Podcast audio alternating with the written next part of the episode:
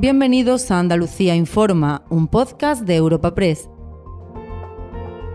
Hoy es 30 de noviembre y estas son algunas de las informaciones más destacadas en nuestra agencia.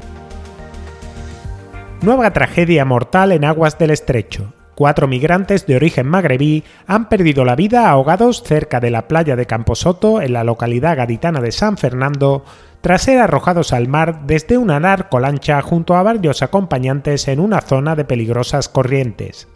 La embarcación huyó rápidamente hacia Santipetri, en el municipio de Chiclana, donde amenazaron a los ocho migrantes que quedaban a bordo y que por suerte sí pudieron ser rescatados con vida.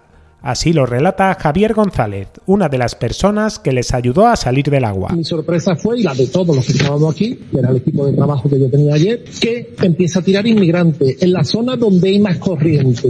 Ahí puede haber cuatro nudos de corriente. Eso es brutal. Eso hay que ser muy especialista para saber salir acompañado de que iban con muchas prendas de abrigo y no sabían nada. Yo no lo dudé un minuto, llamé a mi hijo que estaba cerca mía, cogimos una embarcación que yo tenía chiquitita a pie de playa, la casualidad porque estaba trabajando ayer a la hora de ir a por ello nos llamaron todos, porque no sabía nada y se hundía. Y ya cuando nos vamos para allá, empezamos a rescatar a los que ya estaban boca abajo. Ya había tres boca abajo.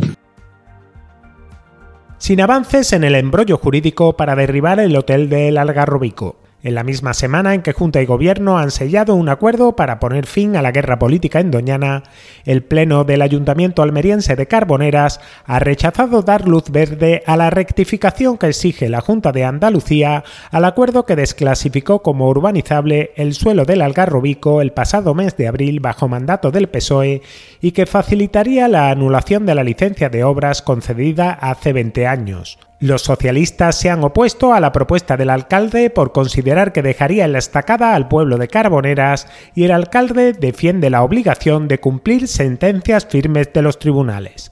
Escuchen por este orden al portavoz del PSOE, José Luis Amérigo, y al regidor popular, Felipe Coayuela. A día de hoy hemos cumplido fielmente con la sentencia con respecto a los terrenos donde se asienta el hotel. ¿Qué hace el alcalde y el Partido Popular de Carbonera eh, plegándose a, las intenciones del Partido Popular? Que, como digo, es limpiarse de la responsabilidad y toda la responsabilidad sobre el ayuntamiento y sobre el pueblo de Carboneras, que en este caso yo considero que es una víctima. Siempre vamos a, trabajar por, cumplir las sentencias firmes, porque son imperativas y de obligado cumplimiento para todos los concejales de la corporación.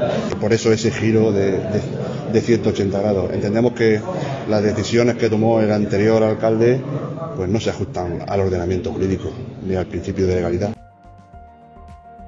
Y al cierre, Juanma Moreno cierra el debate sobre el estado de la comunidad, llamando a la movilización convocada en Sevilla la víspera del 4 de diciembre para evitar una España de dos velocidades. Frente a ello, el PSOE y el resto de fuerzas de izquierda han preferido poner el foco en las deficiencias de gestión de la Junta a punto de cumplirse cinco años de la llegada del PP al Palacio de San Telmo, con especial atención a la situación de las listas de espera de la sanidad. El presidente de la Junta ha pedido unidad en defensa de Andalucía y ha apelado expresamente a los socialistas para que se desmarquen de las consignas de Ferrat frente a las cesiones al independentismo. ¿Dónde hemos visto eso? ¿En qué país occidental del mundo ocurre una situación tan extraña, tan alocada como la que se está viviendo en el día de hoy? Sin una explicación, sin información alguna por parte del Partido Socialista sobre qué se está negociando. ¿Qué se está negociando? ¿El referéndum de independencia de Cataluña? ¿Qué se está negociando? un reparto de recursos que se está eh, negociando, la vulneración de la Constitución, los españoles tenemos derecho a saber.